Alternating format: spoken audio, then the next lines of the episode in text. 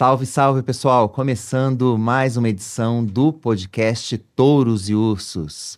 Edição especial de aniversário dos 5 anos do seu dinheiro. Eu sou o Vinícius Pinheiro e aqui do meu lado ela, que faz parte do time que começou tudo isso aqui. O tempo passa rápido, né, Julia Viltin? Tempo voa, Vini. Olá a todos que estão nos ouvindo, nos assistindo. Vamos lá para um podcast mais que especial hoje, né, Vini? Exatamente. Você tirou aqui as palavras da minha boca, uma edição mais do que especial, porque temos um convidado mais do que especial aqui. Aqui com a gente hoje, Felipe Miranda, fundador e estrategista-chefe da Empíricos. Seja muito bem-vindo, Felipe. Obrigado, um prazer enorme estar aqui, parabenizar vocês. É... Tempo voa, de fato. Nós dois envelhecemos muito nesse período. A Júlia ficou mais nova, feito Benjamin Button aqui, não sei o que está acontecendo. Mas é um prazer muito grande, vocês estão de parabéns e, e é uma honra muito grande para mim estar aqui nessa edição de aniversário. Valeu, Felipe. Alguns Muito fios bonito. brancos a mais, mas é. uma experiência também. Sorte a sua, que eu, eu tive alguns fios a menos nesse período. mas não brancos, como um todo. Mas acho um, um registro, assim, é, é, é, um orgulho muito grande, de alguma maneira, pertencer aqui a, a, isso. Acho que o seu dinheiro construiu uma coisa muito grandiosa e respeitada, inclusive no meio jornalístico, e, e não tenho dúvida alguma que isso se deve a vocês. Então fica o parabéns, não só pela data, mas pela competência e por tudo que vocês construíram. super obrigado, Felipe. Mais assim, olha, obrigado pelos elogios, mas a gente vai tentar te deixar aqui numa saia justa aqui durante o programa. Vamos ver se como é que você vai escapar. É, a tua vinda é muito oportuna, porque o mercado está vivendo um momento, diria, confuso, de difícil leitura. É, né? Quando a gente imaginava, tava, a gente estava conversando aqui agora há pouco, é quando a gente, quando a bolsa e os ativos de risco estavam prontos para decolar, surgiu uma tempestade que acabou adiando esse voo, né? Acho que está falando aqui de dois principais fatores. O primeiro, que, que a gente estava conversando aqui antes do programa começar, que é essa disparada dos juros dos títulos norte-americanos, as treasuries, né, são uma grande referência de todos os mercados. Então, quando as taxas sobem, elas acabam arrastando todos os ativos do mundo e não só do Brasil. Mas, né, também temos aqui os nossos próprios desafios, aquela neblina fiscal que tanto assolou a Bolsa é, desde a vitória do presidente Lula nas eleições, parece que está de volta, né? Desde voltou a fechar o tempo por aqui. Então, eu queria começar a nossa conversa exatamente nesse ponto. Né? Me lembro da última entrevista que você deu para o seu dinheiro no ano passado. É, você tinha um cenário relativamente otimista uhum. para o governo Lula. As eleições ainda não tinham acontecido, mas o Lula já era naquele momento o grande favorito, e você traçou um, cenário relativamente positivo para o governo Lula. Agora eu queria saber a tua avaliação, né? Passou um ano daquela entrevista e a gente está com praticamente um ano é, de vitória e oito, dez meses de, de governo Lula.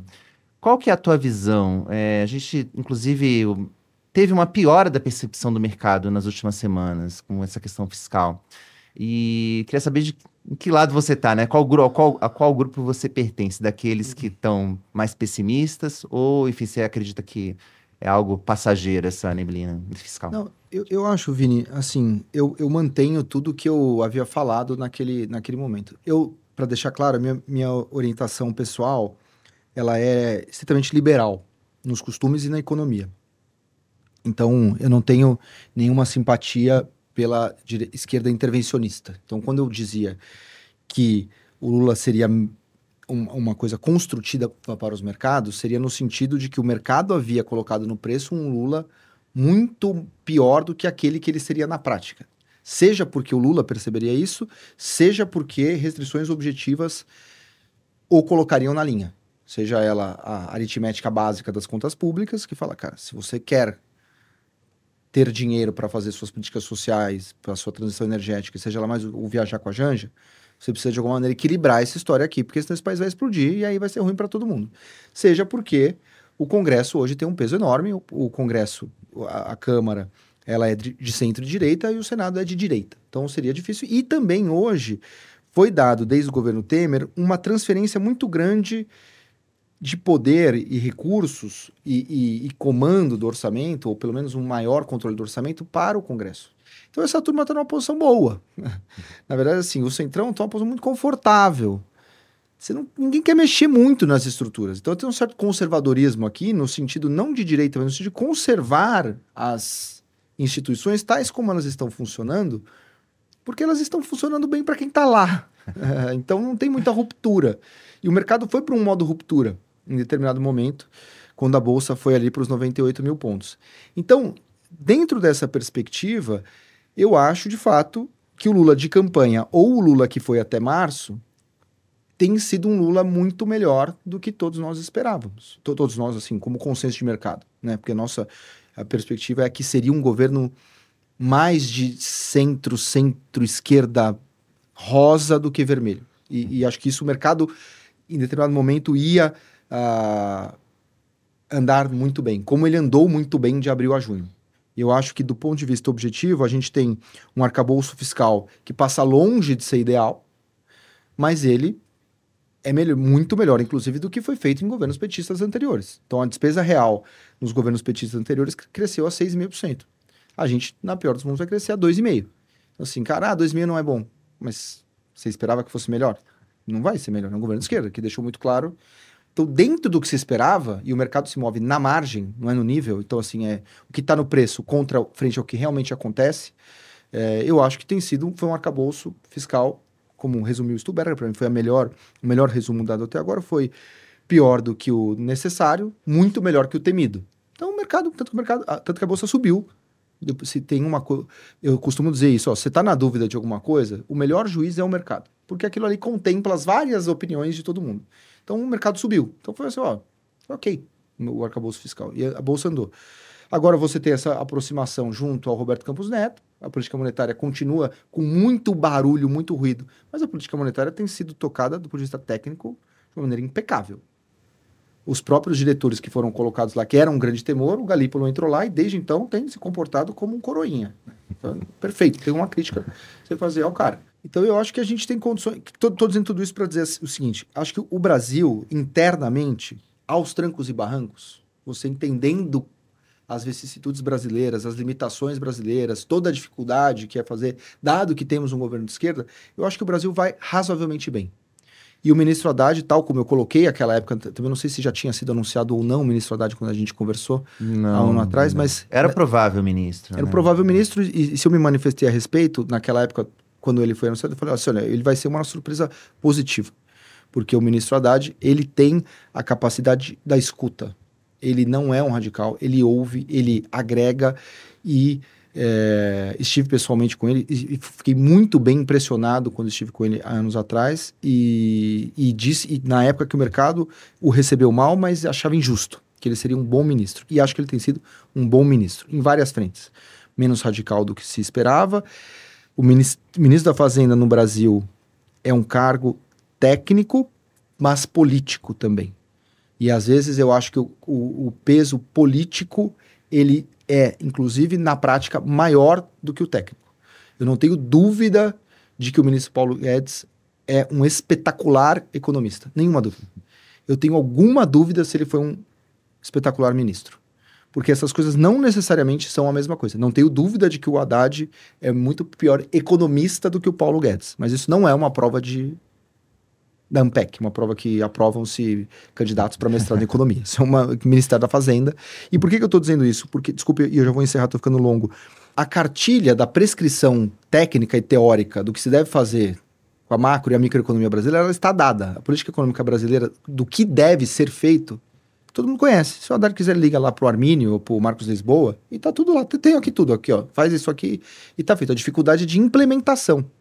Tanto que tem um livro fantástico recente que diz a arte da política econômica.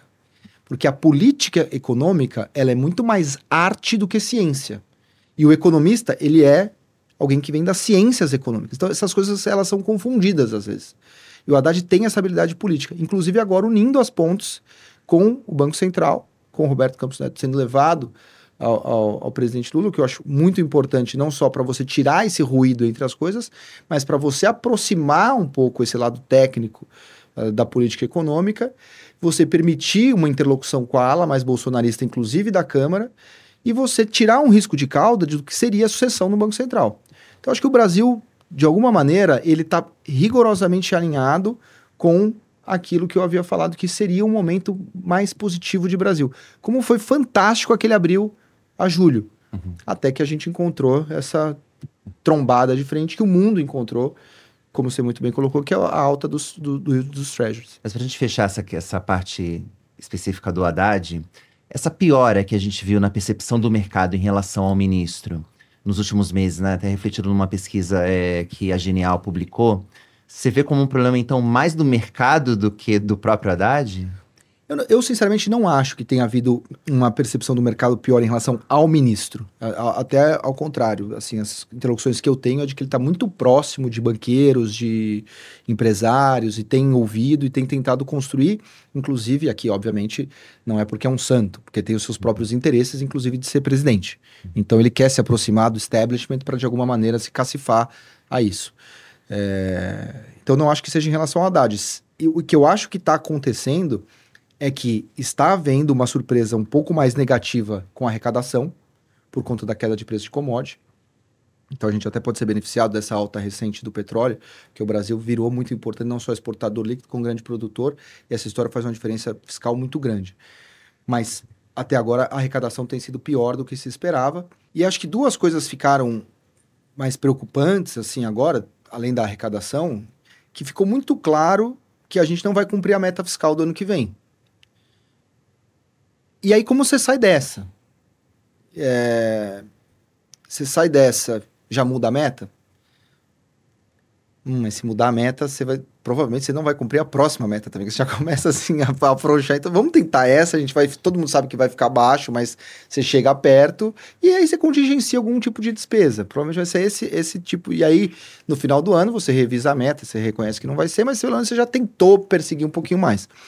E o outro medo é a reforma tributária que vem, ela veio com principalmente a questão da subvenção do ICMS, o impacto que isso pode ter sobre alguns cíclicos domésticos, sobre o que é Ipera, Renner, todo o setor de consumo, o que o Brasil vai na direção correta. Você tem que tirar essa maluquice em que você produz em Santa Catarina, leva para o Espírito Santo, volta para Santa Catarina, passa pela Bahia, porque você precisa colher todos os benefícios fiscais associados. É uma maluquice, um, tributária e logística que não existe. E os departamentos de planejamento tributário das empresas com 30, 40 pessoas. Isso é uma aberração.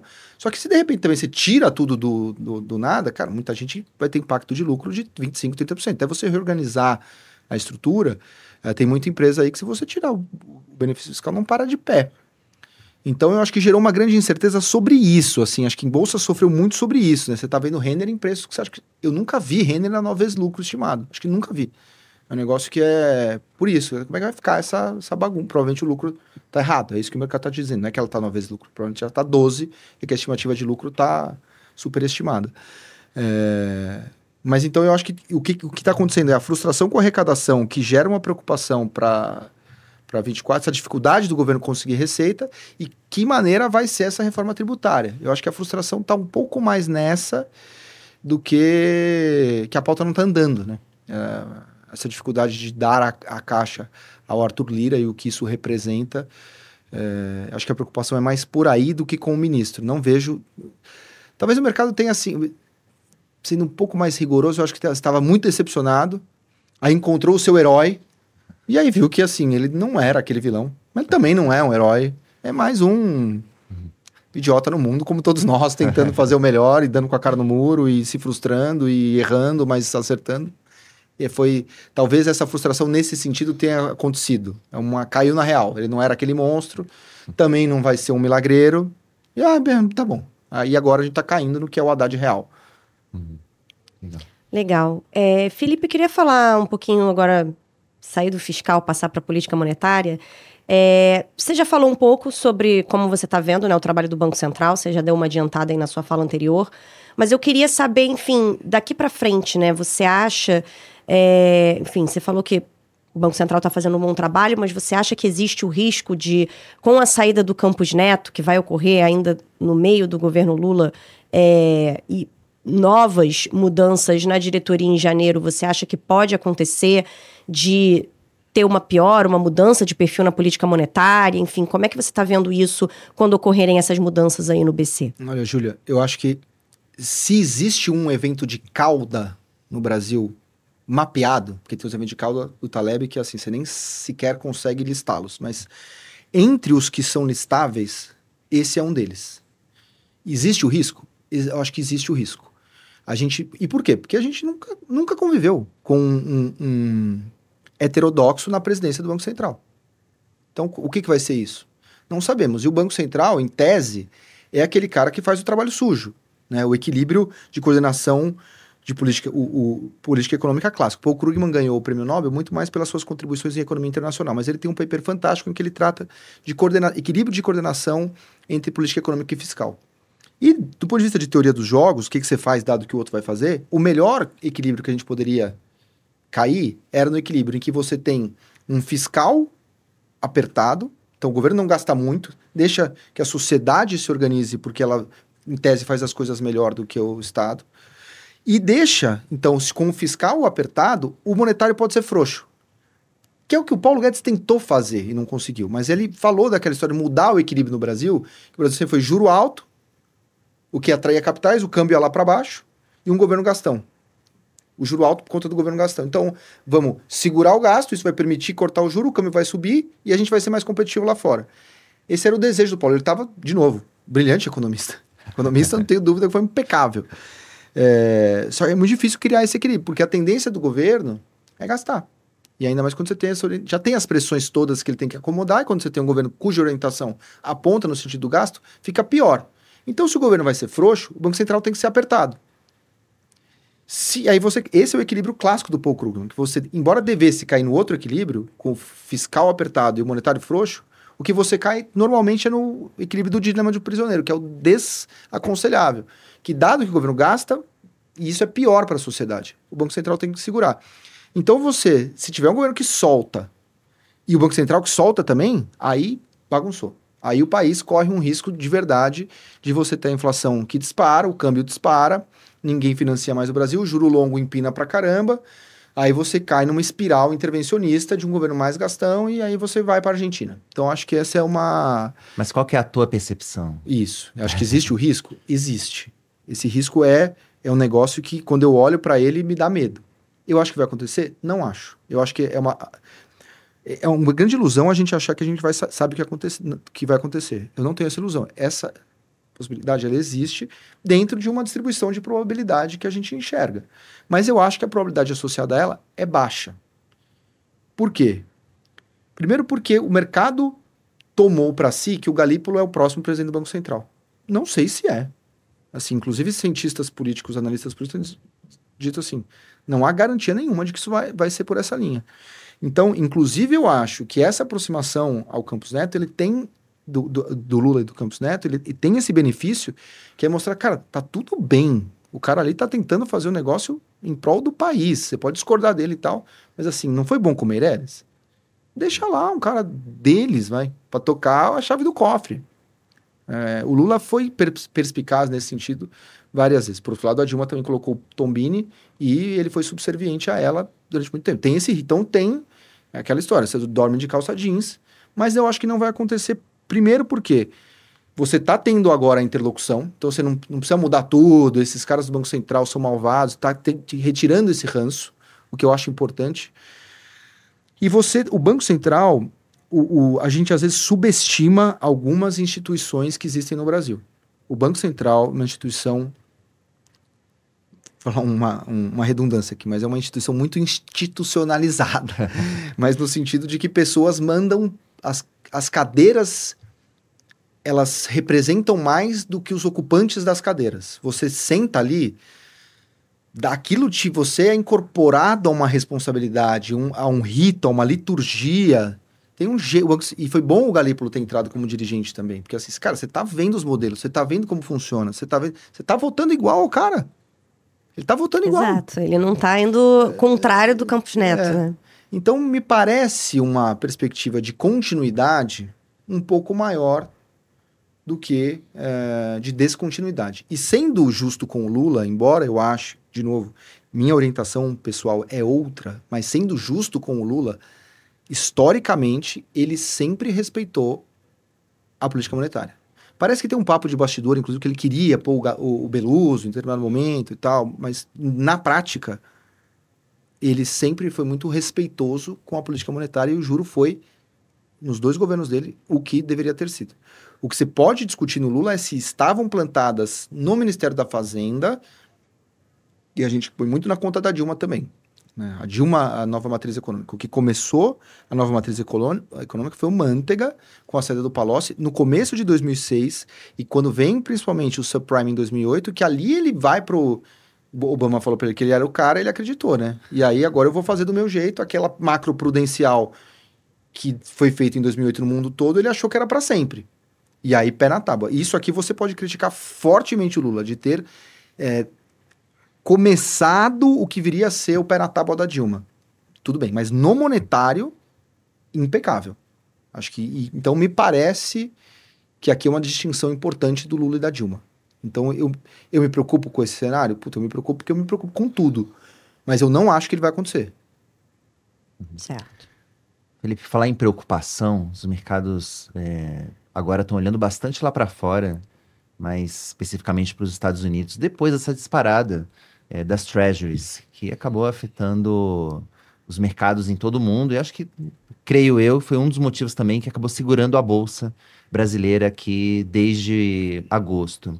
É, eu queria saber um pouco da tua percepção sobre isso, é, se esse é um fator que realmente preocupa, é, ou se o ajuste nas treasuries já foi feito e, enfim, o mercado deve digerir mais essa. Qual que é a tua visão?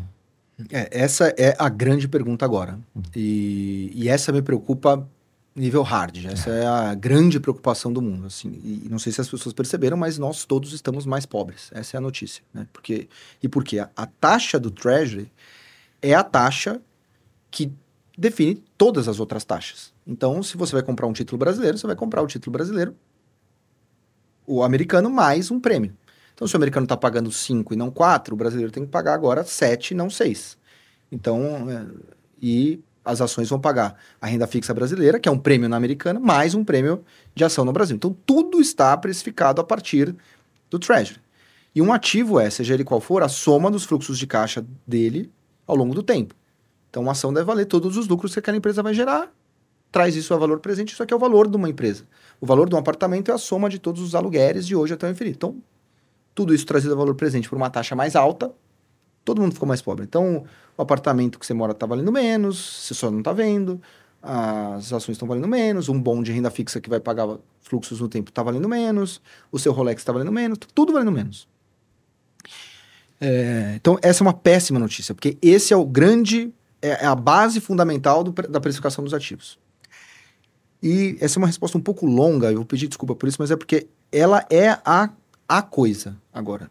Primeiro é importante, para a gente tentar traçar um, um, prognóstico, a gente tem que fazer um bom diagnóstico. O que, que está acontecendo para esse treasury estar tá subindo tanto? Então, primeiro você tem é, a sinalização que, assim, isso acontece no Brasil, então, a, a, fala assim, ah, o Brasil está crescendo mais do que todo mundo esperava. Você, ah, lulista, tem nada a ver com Lula. Esse é um fenômeno global. Talvez resultado das, das reformas que a gente fez. A econom... Mas também no Brasil. Mas a economia mundial está crescendo mais do que todos esperavam. A, a revisão do FMI para cima, todo mundo esperava que os Estados Unidos teria uma recessão no terceiro trimestre desse ano ou no quarto, não se fala mais nisso está tá sendo discutido, inclusive agora, era o hard landing, né? o pouso forçado da economia americana. Agora está sendo no landing, não, tem, não é nem soft landing, é no landing, não tem pouso. É, então, a economia americana está mais forte do que se esperava. Se é uma economia mais forte, juro mais alto. Então, você tem essa primeira decorrência simples. Depois você tem, a inflação tem sido mais persistente do que se esperava. Ela cai, mas ela não cai na velocidade do que. Então a gente vai precisar de juro mais alto também, o tal do higher for longer, né? mais alto por mais tempo do, do Jerome Powell. Aí você tem. Então isso define basicamente o juro curto. O juro curto vai ser mais alto, o juro vai ficar mais alto por mais tempo. Só que você tem uma preocupação de juro longo associada, primeiro, a esse problema fiscal brasileiro nos Estados Unidos. A situação. A única coisa que não é tão preocupante lá é que ele pode emitir em dólar, que é a moeda de referência. Mas assim, se você olhar o orçamento americano estrito senso, a, a, é uma tragédia. Assim, a, o déficit americano está indo para 7% do PIB, 8% do PIB. O Gundlach, que é falando, considerado o rei dos bonds hoje, depois que o Bill Grossman aposentou, o Gundlach estava falando que, cara, 8% de déficit, vocês estão malucos, isso aqui é um negócio que nunca vimos. É, o Drunken Miller descreveu isso, então, 7% de necessidade de financiamento do setor público nos Estados Unidos é brutal. Então a situação fiscal americana é trágica. E o pior, não está com cara de que vai mudar no curto prazo. E o que está sendo falado. E aí, o medo, que, o medo maior do que dá. Eu não sei se é esse cenário, mas o medo e, e, e o impacto é tão grande que assim, o que está sendo questionado aqui talvez não seja só seu juro curto e que inflação que é. Uma hora você vai. Mas o que talvez. O, o medo maior, e aí seria evento de cauda mesmo, é como é que o mundo financia os Estados Unidos. Se isso tiver em jogo. Porque, cara, para financiar um país que está com déficit de 7, eu vou exigir mais, mais juro. Você empresta para um cara que te der, que tá, tem um rombo no orçamento dele, você empresta para uma família cujo rombo orçamentário dele é de 7%, cara, vai dar problema, esse cara não vai te pagar uma hora. É, então, e, e, isso é, para mim, o grande temor. Num momento, e, que também força juro mais alto, mas eu vou voltar nesse negócio do, do da, da, dificuldade de financiamento, porque assim, isso aqui é do ponto de vista da, da necessidade de financiamento. Então alguém tem que financiar. Depois eu vou ver o lado do financiador, como é que também está complicada a outra ponta. Vamos falar um pouco da inflação mais estrutural. Por que, que a gente está vivendo um mundo mais inflacionário? Porque, pô, você precisa reordenar a cadeia produtiva. Isso já tinha começado com a pandemia, porque você produz no Vietnã, manda para a China, que manda para a Turquia, que manda para algum país do leste europeu, manda para Portugal e manda para os Estados Unidos. Pô, se algum país desse aqui tiver em lockdown, não chega. Então a ferrovia é muito complicada. Se um trilho sai, você mata a cadeia inteira. Então a gente precisa, puta, não dá para ter. Vamos reorganizar e vamos trazer um pouco para dentro aqui. É o reshoring. Ou deixa aqui no México, que é mais perto já e tal. O Brasil até se beneficia, né? Tem uma coisa aqui no Arizona. Isso sem falar nas questões geopolíticas. Aí né? veio a Rússia, que não, isso era pandemia. Aí veio a Rússia e invadiu a Ucrânia. Falei assim, cara, não dá para confiar nesses caras. E aí veio a Rússia e o Xi Jinping próximo a isso ameaçando fazer a mesma coisa com Taiwan.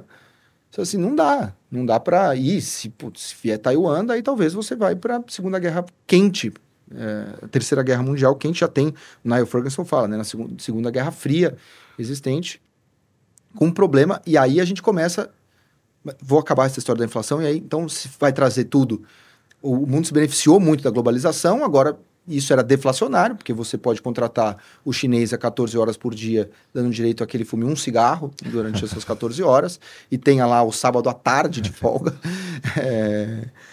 E, obviamente, menos é, questões sanitárias, tudo isso é, um, é problemático do ponto de vista humanitário, mas do ponto de vista estrito de preços, é um preço mais baixo e, e deflacionário. Você tem que reorganizar essa história. Então, ao trazer as cadeias para mais perto, isso é bom do ponto de vista geopolítico, isso é menos risco, mas é mais preço, custa mais caro.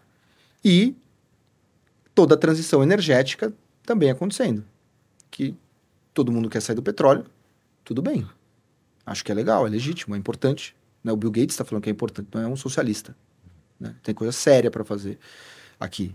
Só que as pessoas usam petróleo, carvão e gás, não é porque elas têm um fetiche particular nisso, é porque é barato. Né? É, na hora que você sai do carro a motor de combustão para o carro elétrico, tem um custo isso aqui. Na hora que você vai fazer eólica, solar, biomassa, tudo isso é mais caro. Então, os preços mais para cima também. E, um poder, e os sindicatos mais fortes, que o mercado de trabalho está muito apertado nos Estados Unidos também. E a gente teve um exemplo emblemático agora do Biden indo lá, nunca vi isso, indo lá na greve. E aí sai o reajuste de 22 a 40%. Eu pensei, pô, todos os outros sindicatos vão fazer o quê? Eu faço uma greve e o presidente vem aqui? Então, vamos lá, né? E aí, vem aí, Biden. Vai ter greve toda hora. Então, também é preço para cima. Então, tem um negócio estrutural com a inflação também empurrando essa inflação mais alta para cima, que significa talvez juros de equilíbrio, de equilíbrio mais altos. E essas coisas estão interconectadas. Por quê? Nessa Segunda Guerra Fria, que você está vivendo entre China e Estados Unidos, o que, que a China está olhando? Caramba, eu estou meio em guerra aqui tácita com esse cara, que pode virar uma guerra quente se eu vier tomar Taiwan, que é o meu grande interesse histórico, que isso é uma China única, a gente vai meio dar palco aos Estados Unidos. Só que quando a Rússia fez isso, o, os Estados Unidos congelaram as, as, reservas russas em dólar. É o que está falando, weaponization of the dollar, né? O dólar usado como uma arma econômica com consequência política e militar. Se a Rússia não tem dinheiro, ela não consegue financiar a guerra. Então, só que o chinês olhou isso e falou assim: eu vou deixar, eu vou ficar comprando treasury se eu posso contra o meu inimigo aqui? Não, o meu dinheiro tá lá e vai congelar. Se ele fez com o russo, ele vai fazer comigo. Então eu vou parar de comprar treasury. Só que você precisa ser financiado. Alguém precisa comprar o seu treasury.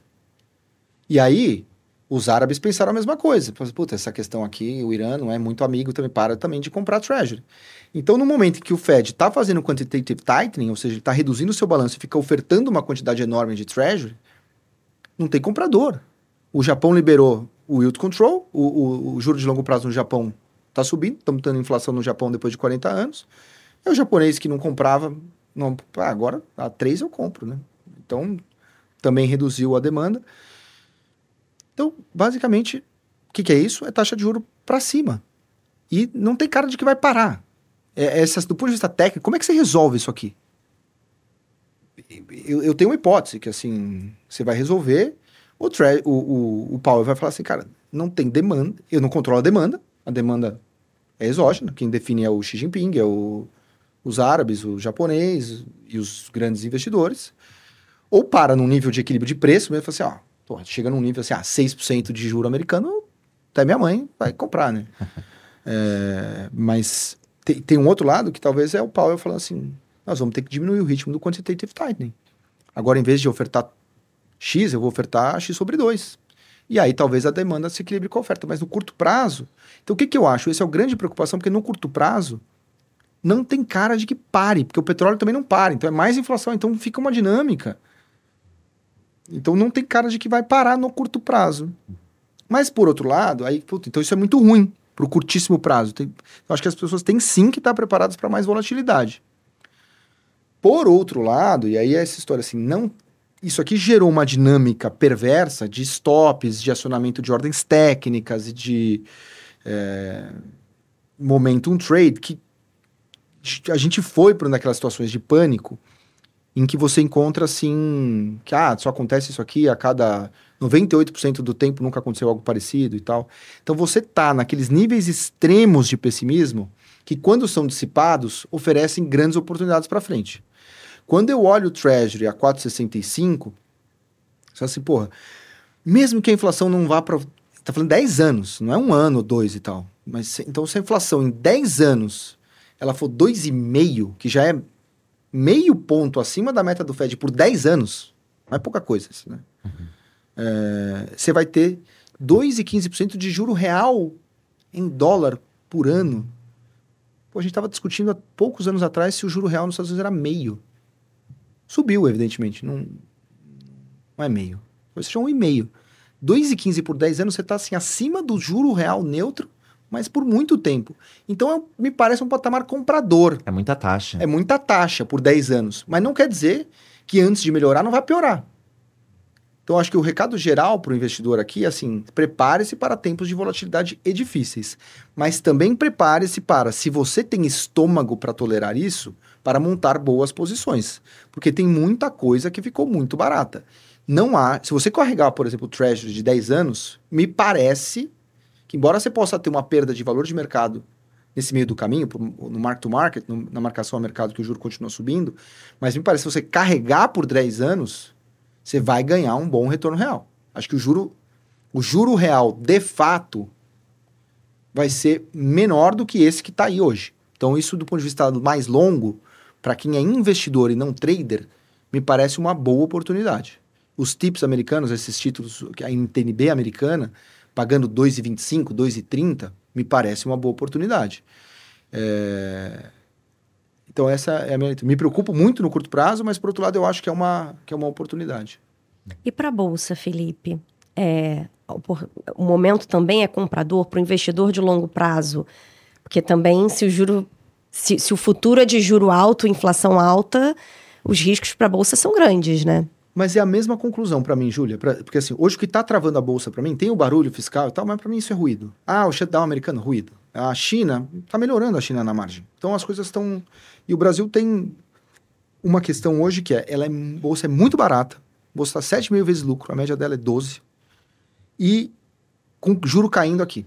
Então, assim, juro, ciclo. Acho que eu nunca vi um juro, um ciclo de, ju, de queda de juro, sem ser aquele forçado do Tombini, ciclos de queda de juro estão associados à alta de bolsa. Primeiro pelo re-rating, que você topa pagar mais porque a bolsa pode te render menos. Então, para o mesmo lucro você paga mais e os lucros sobem, porque a economia anda melhor com o juro mais baixo, porque a despesa financeira cai. Então a bolsa é um belíssimo. Bolsa barata, como ela está hoje, com juro caindo, isso aqui é um indicador antecedente muito forte, historicamente, de um ciclo à frente. A grande questão para mim é quando que esse juro, quando que esse ciclo começa, porque esse juro não vai começar enquanto o yield do Treasury não cair. Então, é, é, a pergunta, essa pergunta agora, que ela é muito diferente da anterior, ela na verdade encontra a mesma resposta, que é há riscos, há. E o, e o grande risco hoje é o juro americano. Que eu acho que, como que se eu me fiz claro na resposta anterior, assim, eu acho que esse negócio é problemático no curto prazo, mas ele deveria se acomodar em algum momento. Quando? Eu não tenho essa resposta, ninguém tem. Os economistas são ruins de timing. Os, os analistas são ruins. O time the market é muito difícil. Então, o que, que eu recomendo às pessoas?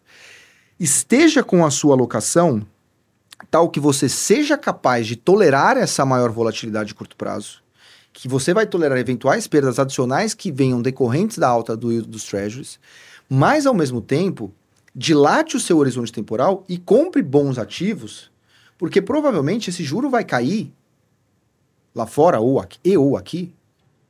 É, posso falar do juro doméstico aqui também, o que aconteceu, porque foi brutal também, o, a curva de juro agora, não a Selic. Mas essas coisas vão cair e o impacto na bolsa vai ser realmente vigoroso. A gente bateu, pô, a gente tava com uma. Há poucas semanas, a gente dava Selic terminal em 24 a 9%. E historicamente, o mercado ele subestima o afrouxamento monetário, quando ele começa, em 1,5 ponto percentual, na média. Então, assim, se você acha que vai para 10, ele vai para 8,5, quando começa. Uhum. Se acha que vai para 12, ele vai para 10,5, na média. Então, se a gente achava que ia para 9, na verdade a gente deveria terminar ali no 7,5, 8. Isso deveria, se fosse o comportamento típico. E normalmente o Banco Central acelera no meio do caminho. Aí o que, que deu essa estressada? Deu estressada, que, e agora a gente está com quanto Selic terminal? 10. Saiu do 9 para o 10. Então deu uma baita piorada. Por conta, se o americano não vai. Faz sentido, né? Faz sentido. É. Se piorou lá fora, a gente cobra um prêmio lá fora, nosso também ficou ruim. Então faz todo sentido do ponto de vista técnico, do, da, da fundamentação técnica do mercado. Mas do ponto de vista macroeconômico, me parece que a Selic termina abaixo de 10. E não só isso, ela cai para 10 e depois ela já volta a subir, dois anos para frente. Então, me parece que a Selic vem para baixo de 10. Não sei se vai ser 9, não sei se vai ser 9,5, mas assim, comprar no 10, eu tô. O, o, Banco Central falou que nas próximas, né, deixou meio claro assim, nas próximas três reuniões eu vou dar mais meio. Você já tem um e-mail contratado de queda. Então, pô, me parece que ele terminar em 10, ele já estaria na um e-mail, que já estaria no 11,25, só com que ele já falou que eu vou fazer.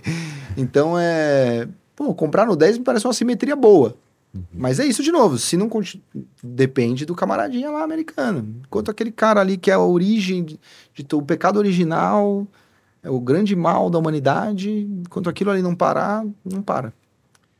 Felipe, é, pelo que eu entendi da tua resposta é, sobre a bolsa, eu entendi que o mercado de renda variável tá também mais para o investidor com perfil de carregar para o longo prazo do que para o trader, assim, diante dos preços baratos e tudo mais, mas tem que ter um pouco de estômago para aguentar a volatilidade.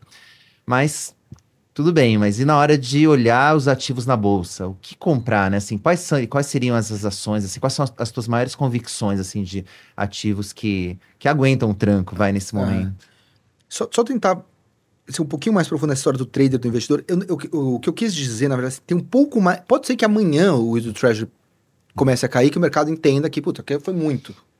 Porque de fato foi muito mesmo. Então, assim, talvez alguém olhe ali e fale assim: ah, para esse petróleo também, uma hora você fere a demanda também do petróleo, né? Pô, você vai lá abastecer a 90 dólares o barril, você, ok, a 95 ok, puta, 100, pô, não vou, vou a pé hoje. Pego uma bike e uma hora a coisa, o mercado ele tem o seu autoajustamento ali. E aí para o petróleo, para o trash e a coisa já vai, pode ser amanhã. Então, só que eu não sei. Então, quando eu defendo o longo prazo, ó, tem alguma confiança de que em algum momento esse yield vai cair aí a bolsa vai andar. Então foca aqui. Não quer dizer que você não vai poder ganhar dinheiro no curto prazo. Pode dizer que você talvez perca. É um pouco. É, eu não sei. Aqui é um grande não sei. No longo prazo eu tenho um pouco mais de confiança. É mais nesse sentido. E por que, que eu tenho mais de confiança? Porque eu vejo ativos. Primeiro, nessa questão geral. A bolsa é muito barata e o juro está caindo. Normalmente, isso aqui é um grande indicador antecedente de que vai, bom, vai dar bom no final. E o que, que a gente compra? Primeiro, eu acho que a gente compra, aí talvez numa perspectiva mais tática, eu acho que tem que ter petróleo. Por duas razões. Primeiro, que as ações associadas ao petróleo estão muito baratas. PetroRio, Petrobras, 3R. O negócio é 2,5 vezes EBITDA, é um negócio muito barato mesmo. E todo mundo tem 70 dólares nas curvas para frente. E tá 90 e parece que não tem cara que vai parar muito, né? Pode cair um pouquinho, mais 88, para quem tem 70 no modelado para frente, parece que é bom ainda. 80 é bom ainda. Pô, olha o que é expressal, o lifting cost é super baixo. Então, o petróleo 80 para Petrobras, para PetroRio, é um golaço. Então, tá muito barato. E, e ah, deve ter revisão para cima dos lucros por conta do melhor preço da commodity. E, mais do que isso, é o, o, o petróleo pode ser o cara que acaba com a festa. Se o petróleo vai para 120 dólares, aí o juro americano vai para 6. E aí ferra todo o resto da sua alocação. Então você se defende no petróleo. O petróleo agora, para mim, é o, o, lugar, as ações de petróleo é lugar, são um lugar em que você tem muito upside, porque está muito barato, com o hedge ao mesmo tempo. Das suas demais posições. Então é um lugar bacana, tem que ter petróleo. A gente tem 3R, mas assim, aqui do, do, jeito que tá hoje é meio. Cara, compra um basket aí seja feliz, entendeu? Tanto que a gente adicionou um ETF de empresas grandes de petróleo lá de fora as nossas carteiras, justamente para isso. Porque 3R tem uma questão operacional, faz a parada Às vezes você acerta o setor e erra o cavalo, né? Uma tragédia. Você estava todo certo na tese, mas a empresa teve um problema idiosincrático te ferrou. Então, a gente foi para um ETF de major de petróleo lá fora para você não ter isso. Então, acho que tem que ter petróleo. Você tem um outro grupo, que é um grupo de empresas espetaculares no Brasil, e você tem. O Brasil é um caso muito curioso, que você tem um, um país super problemático, mas você tem grupos empresariais que foram bem em várias situações. Então, Resistiram a esse negócio. Para quem aguenta né, esse país aqui, realmente tem, tem alguma é qualidade. Um sobrevivente. Tem que ter. É um sobrevivente. É. Então você teve. É, e esses grupos empresariais são historicamente, aguentaram muito tranco. E esses caras, assim, a gente teve, e você está podendo comprar esses caras muito barato. Depois, com essa subida toda de taxa de juros no mundo e aqui, você tinha coisas negociadas a 25, 30 vezes lucro. E essas coisas agora estão 14, 15 vezes. Renner está 9. Nem acho que é para comprar Renner especificamente, tem uma certeza grande aqui com, com esse varejo. Mas essas coisas que, que você comprou historicamente, assim, a taxa, taxa interna de retorno de é, IPCA mais 5, 6, IPCA mais 7, você está podendo comprar agora IPCA mais 10, IPCA mais 12. Equatorial é isso. Você poder comprar equatorial. Acho que equatorial multiplicou por 50 vezes na bolsa. Negócio, empresa de distribuição de energia, não tem graça nenhuma. Então é a capacidade de alocação de capital e geração de valor desses caras é um negócio espetacular. Você tem, hoje você pode comprar Equatorial a uma TIR real de 11. Então, assim, você não precisa inventar roda. Tá, Equatorial está te dando uma TIR real de 11. Localiza, talvez seja a melhor empresa do Brasil. Tá a 15 vezes lucro. E agora está indo para o México.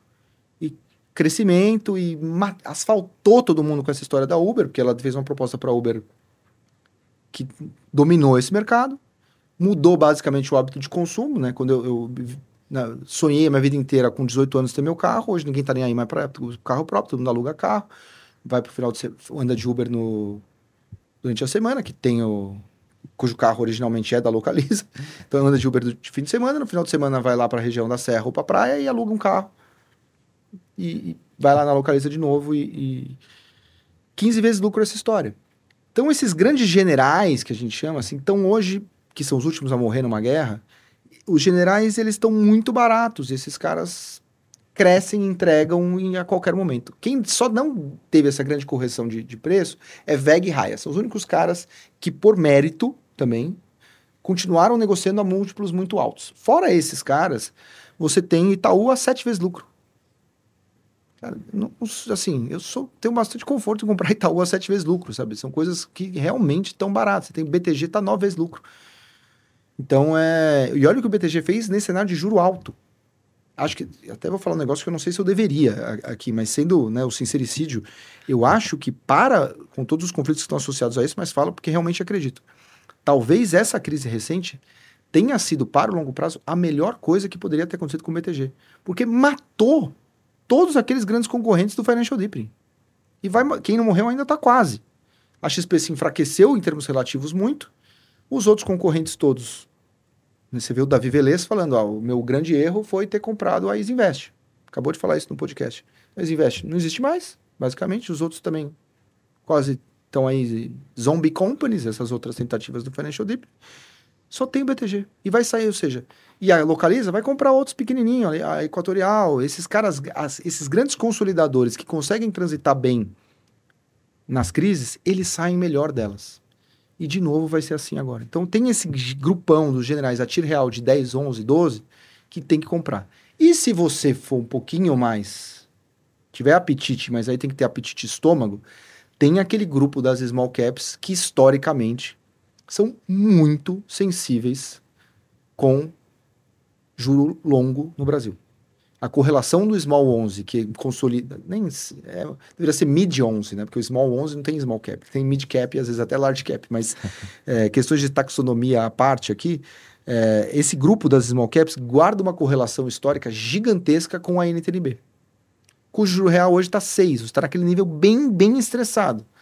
Essa B provavelmente vai cair, não quer dizer de novo, ressalva, que vai cair amanhã, talvez ele vá para o 6,30 antes dele ir para o 5, mas na hora que ele for para o 4,5, a porrada que vai ser nessas small caps, com queda de Selic volta de interesse de pessoa física e fundo de ação, essas small caps vão andar muito. Então, para quem tem estômago, está muito, muito amassado.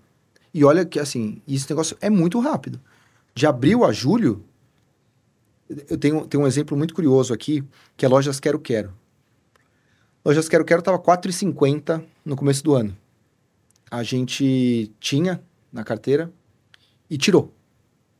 Esse negócio foi a 7,50. Burro, né? Idiota, imbecil. Tá, 4,10. Então, olha, num ano inteiro a ação foi de em 10 meses, né? 9 meses. É, não, não, saiu, não saiu da gravidez ainda e já aconteceu tudo isso. Tava 4,50, foi a 7,50 e voltou para 4,10. Então as coisas acontecem muito rápido com as small caps. Então, quando esse juro cair de fato e tiver esse alívio de despesa financeira. Mas te deu uma dor, desculpa te interromper, mas te deu uma dorzinha nesse caso específico de quero, quero, quando você viu subir assim? Sabe que não. É. Assim, porque é, essa é uma coisa. É uma grande briga minha. E eu, eu, eu, nem. Eu acho que eu tô certo, mas eu acho que eu sou uma das únicas pessoas quase no mundo que pensa dessa forma. E, e já tive essa discussão em fóruns em que me prejudiquei. mas é. Que é o seguinte: é, uma decisão ela deve ser julgada condicionada às informações disponíveis naquele momento. Então, eu super concordo com você. Por que, que isso é polêmico? É. Não, porque as, pessoas, porque as pessoas julgam pelo resultado da decisão. Sim. E, e, é, e para mim é bem óbvio que deveria ser assim. Porque você sobe num avião com 90% de chance de cair e ele chegou do outro lado, para você foi um sucesso. Mas você não deveria ter subido naquele avião. Se você vendeu toda a sua, sua casa, todas as suas economias em 2008 para comprar Bitcoin, você está trilhardário. Mas você não deveria ter feito aquilo. Então, você tem que ser julgado no momento da tomada da decisão. E naquele momento, parecia que Quero Quero não era uma boa. Como no final se provou que não era, que foi certo ter saído mesmo. Mas, né, se eu fosse trader, né, se eu soubesse tudo o que aconteceu, eu teria vendido no 7,40 e não no 4,50. É, então, eu, eu julgo, eu tenho certeza que se eu voltasse no tempo, eu teria tomado a mesma decisão. Então, é isso. Então, você toma as decisões e tem que ser julgado Naquela hora você faria diferente? Putz, faria. Então, aí dá o arrependimento, aí dá, dá a dor de corno. Quando você. Cara, se eu voltasse, eu teria a mesma decisão. Foi, eu fiz o melhor. Quero dizer o seguinte, assim, eu fiz o melhor que eu podia fazer naquele momento. Eu fui suficientemente diligente naquele momento? Fui. Então eu não fico olhando o que aconteceu depois. Porque senão você enlouquece. Porque é, a, a, o mundo toma cenários de. E, e também a, o mundo vai, às vezes. Você vai vivendo por 10, 15, 20 anos em bolsa, em várias dessas situações, vai dar os eventos de baixa probabilidade. E aí você que não que você corretamente que não apostou no cenário de, ba de baixa probabilidade, você tem que apostar na alta probabilidade. É. Se dá baixa probabilidade, você fica se matando. Eu não deveria ter não, não deveria ter apostado na baixa probabilidade. Você aposta na alta, que às vezes vai dar ruim no meio do processo. Então eu não, não, não é o meu, meu jeito de pensar, assim. É... Então não me arrependo. E aí, felizmente, agora também, pelo menos, caiu, né? não, sensacional, Felipe. Pô, é, antes de passar para o bloco, é, dos Touros e Ursos. Vou lembrar que esse, que esse nosso podcast aqui tem transmissão no canal do Seu Dinheiro no YouTube. Então, se você estiver nos assistindo por lá, aproveita para curtir esse vídeo e seguir o nosso canal. Assim, a palavra do seu dinheiro vai para mais pessoas. Bom, a gente também está nas principais plataformas de áudio, como o Apple Podcasts e o Spotify. Você também pode seguir a gente para receber as atualizações sempre que tiver um programa novo.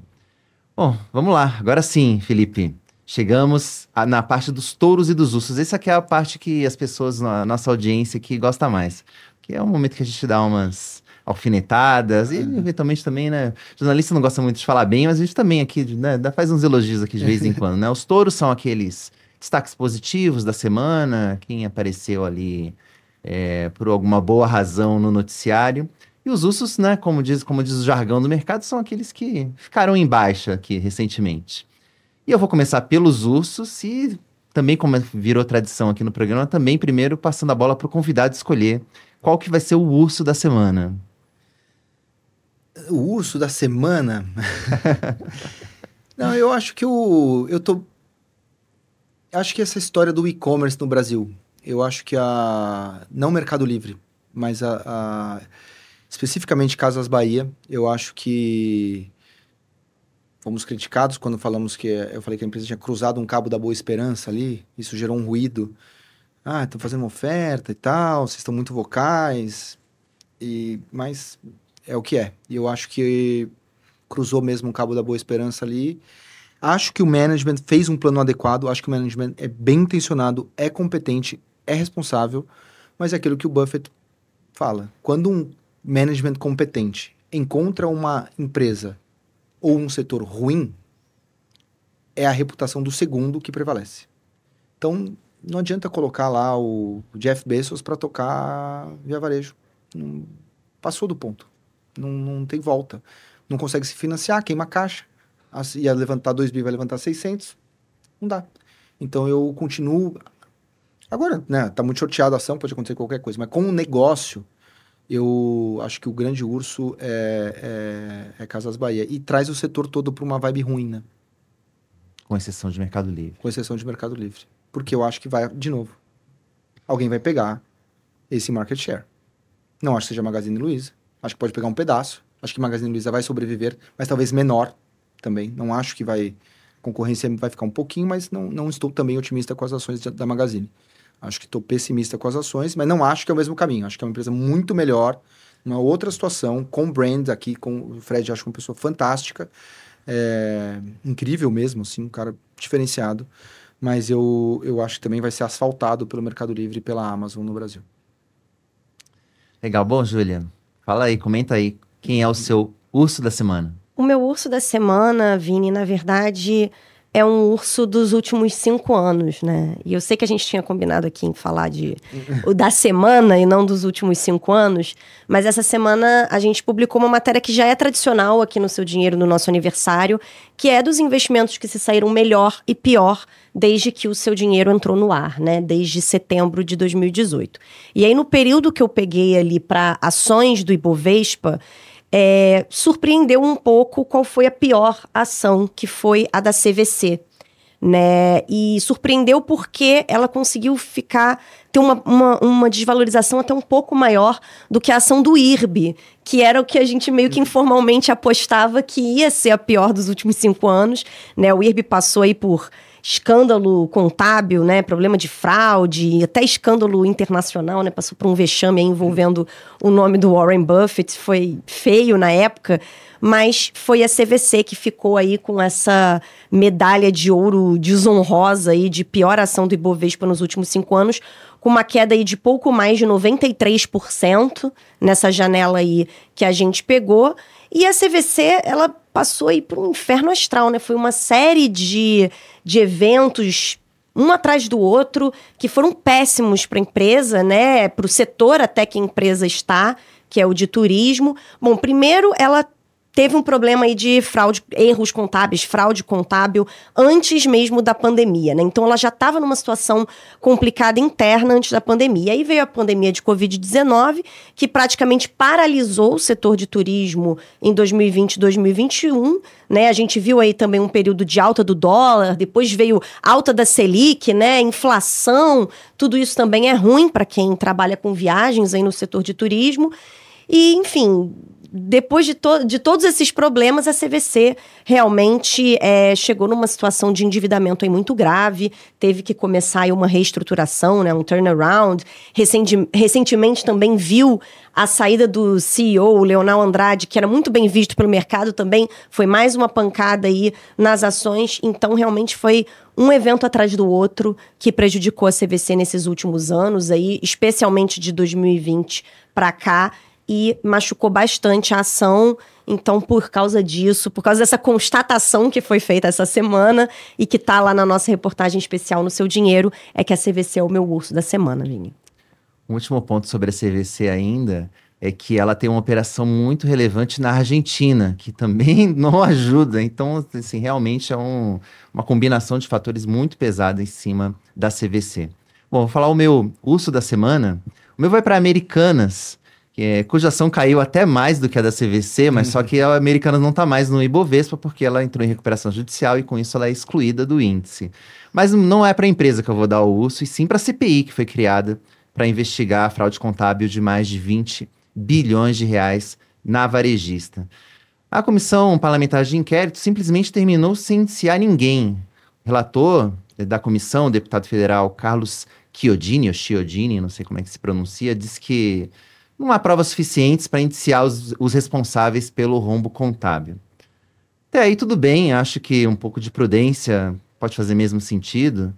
Mas o que eu achei frustrante é que a CPI também não conduziu, não conseguiu é, produzir praticamente nenhuma novidade em relação ao que já se sabe é, sobre esse escândalo. E o interessante é que no meio do caminho, o ex-CEO da Americanas, o Miguel Gutierrez, resolveu apontar o dedo na direção dos acionistas de referência, né? o trio de bilionários, Jorge Paulo Leman, Marcel Teles e Beto Sicupira.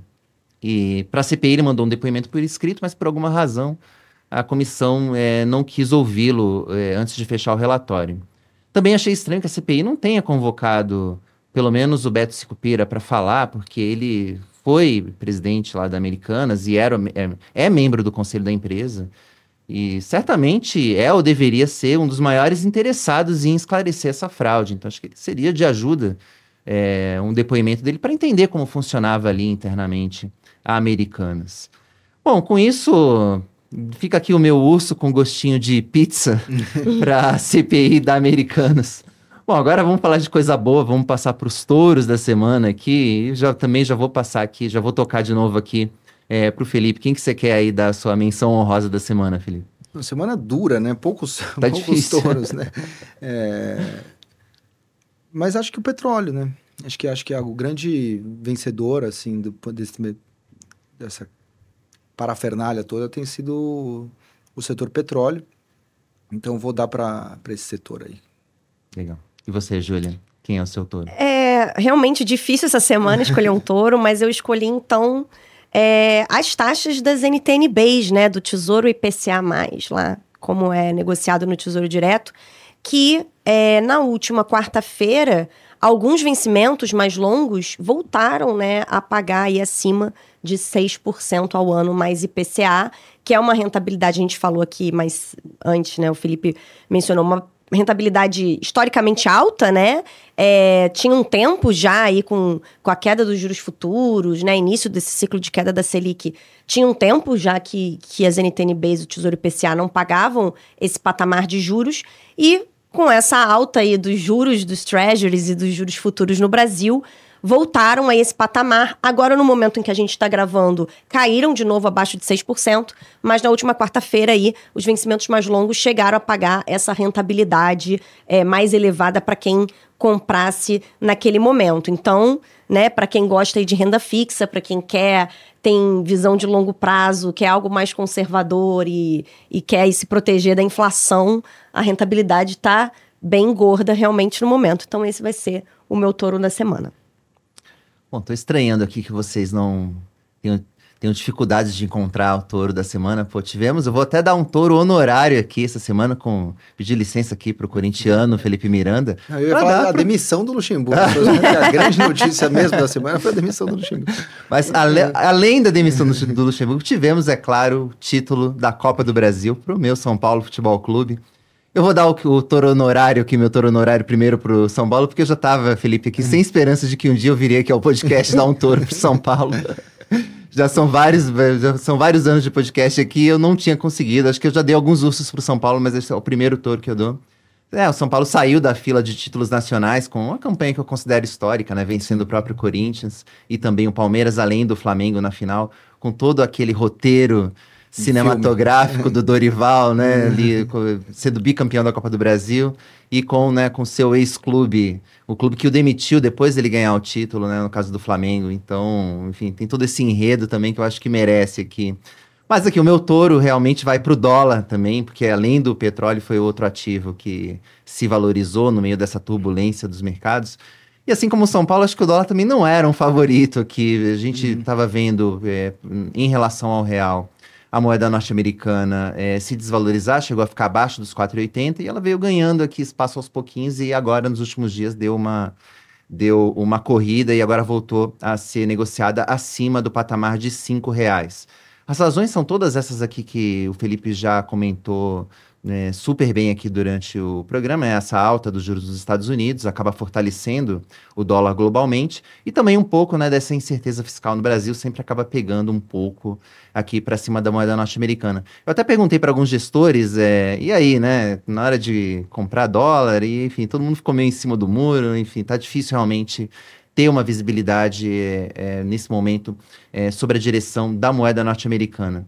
Eu só acho que se você é São Paulino, como eu, e já está sonhando com a final do Mundial, é. É, então acho que já é bom ter uns dólares na carteira, neste caso aqui. Então fica o meu touro da semana para o dólar e o touro honorário para o São Paulo Futebol Clube. Bom, é, Felipe, antes eu queria, antes da gente encerrar o programa aqui, eu queria fazer uma, um desafio aqui te, é, especial aqui. A gente está falando aqui né, de, de um programa especial de cinco anos do seu dinheiro. E se a gente olhar para frente, né, assim, pensando aqui num, numa tendência para os próximos cinco anos, quem que você acha que pode ser uma aposta aí de um touro para os próximos cinco anos? Posso, eu só vou falar um negócio curioso, né, do, do, do, dólar, né? A gente ficou um tempão aqui conversando, acho que ficamos porque tínhamos que perder tempo sobre isso mesmo, do a dificuldade de financiamento americano, e isso o Treasury está subindo e tal. Se a gente falasse de qualquer país, né? E você falasse, pô, o que está acontecendo com a moeda desse país? Pô, tá perdendo valor, né? Ninguém vai querer essa moeda. Não, o dólar é o grande vencedor dessa, dessa coisa toda. É... E ele tá forte já há muitos anos. Há muitos anos, o DXY, né? Então, é. assim, caramba, como... E isso é muito bom para os Estados Unidos, né? Na verdade, se, você, se numa crise do seu financiamento você fortalece a sua moeda, imagina se fosse o contrário. Né? Isso, inclusive, ajuda na dinâmica inflacionária também. Uhum. Mas só essa, feita essa consideração, eu acho, e assim, se fosse numa perspectiva... Eu acho que o grande cavalo para os próximos cinco anos, para quem tiver paciência e tolerância, estômago, sabendo que vai pular para caramba, é a Bolsa Brasileira. E aí, ficar meio em cima do muro aqui, acho que tem dois, dois um chifre, vai. um, um touro de dois chifres.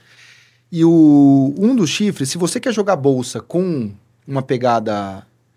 É, um bom retorno ajustado por risco, que na verdade que normalmente se pensa assim, um bom retorno ajustado por, por risco, eu acho que uma, uma carteira formada por Itaú,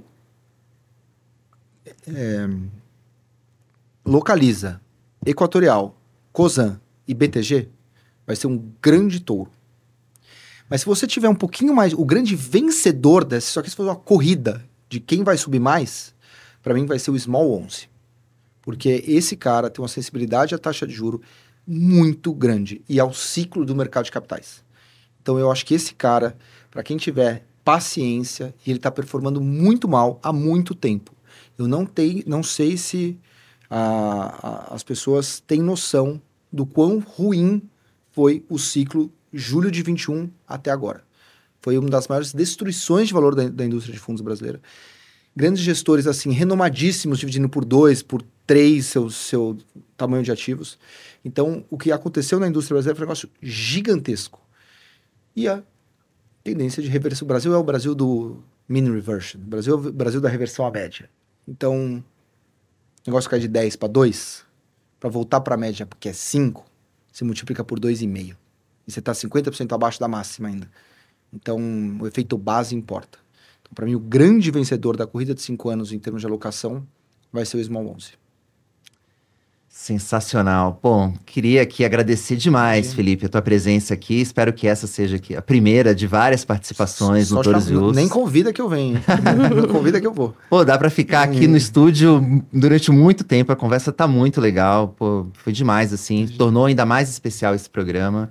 E, poxa, quem sempre torna aqui o programa especial, todas as edições, é claro, é a Júlia Viltin, né? Já cinco anos aqui no, no SD. Cinco anos. Já dá pra pedir união desde estável, a época. Desde a época que a gente gravava o telefone. É verdade. Quando a gente tinha um repórter em Brasília, ele falava por telefone, a gente gravava no gravador o telefone dele no Viva Voz para fazer o podcast. Lembra disso? A tecnologia do podcast aqui melhorou, avançou bastante. Cresceu bastante. Isso aí, obrigado, Júlia. Bom, e também Obrigada. Queria, também queria agradecer a todos que nos acompanham aqui no podcast e vão vir novas edições aí com certeza. E acessem também, é claro, o seudinheiro.com. É isso aí, salve pessoal, aquele abraço.